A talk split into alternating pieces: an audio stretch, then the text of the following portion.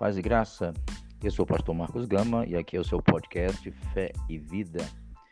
Todas as segundas, quartas e sextas-feiras trazendo uma palavra de Deus ao seu coração.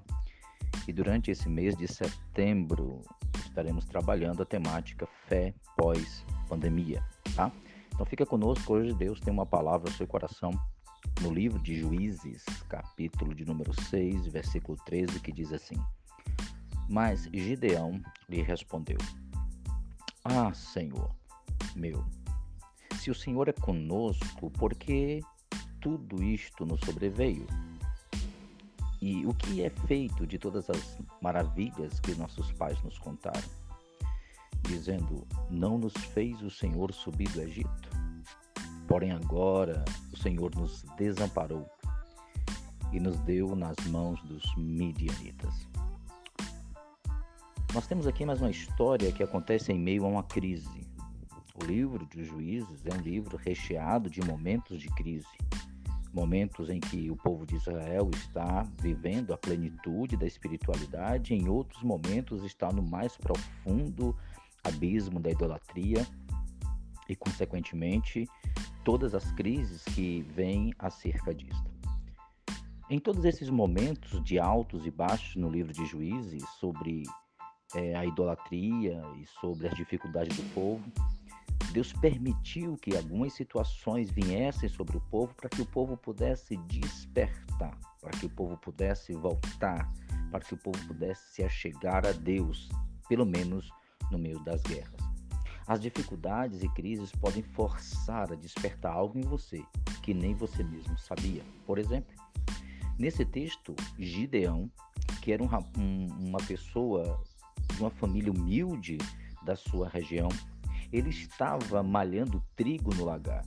E, logicamente, não se faz isso, não se malha trigo no lagar. Mas em meio à crise, em meio à dificuldade, ele estava fazendo o que ele poderia fazer.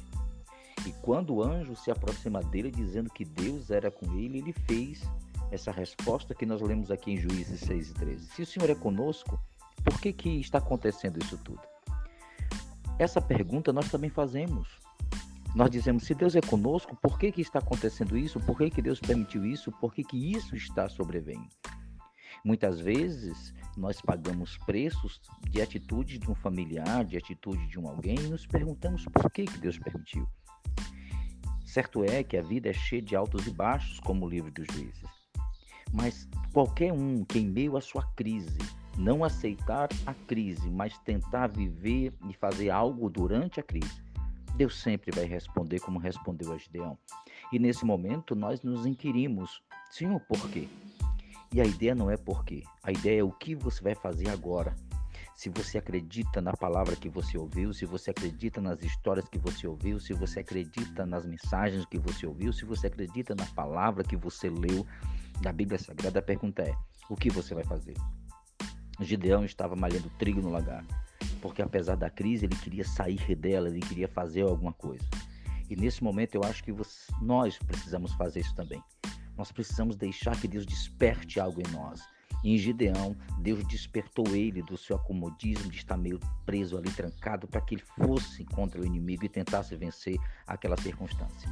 Eu acredito que apesar das crises que nós temos enfrentado, das quedas que nós temos sofrido, das avarias que nós temos sofrido, Deus vai despertar em seu coração algo e você vai usar até do inesperado para reconstruir, para reconquistar, para Deus restaurar aquilo que foi destruído. Eu acredito que pós essa crise você vai sair mais maduro, você vai sair mais fortalecido, ainda que com algumas feridas, não, não feridas, mas cicatrizes, cicatrizes de guerra, cicatrizes de luta, cicatrizes de peleja. Porque eu creio que o Senhor, que permitiu que tais coisas aconteçam, também é aquele que vai curar. E se ele teve que consentir porque você agiu errado, porque você tomou atitudes erradas, lembre-se, Deus é um Deus de muita misericórdia, ele vai cuidar de você e vai te dar uma nova oportunidade e vai despertar, ele vai ir ao encontro de você, como foi o encontro de Gideão.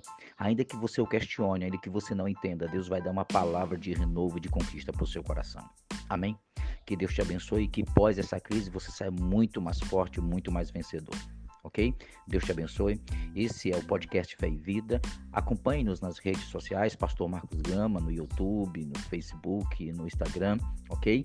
E é, compartilhe o nosso material com o máximo de pessoas que você puder, tá bom? Em todas essas mídias você vai encontrar palavras abençoadas ao seu coração que vão alimentar a sua alma. Fica conosco, nos abençoe, abençoe esse ministério e que o Senhor te guarde e te abençoe em tudo. Amém.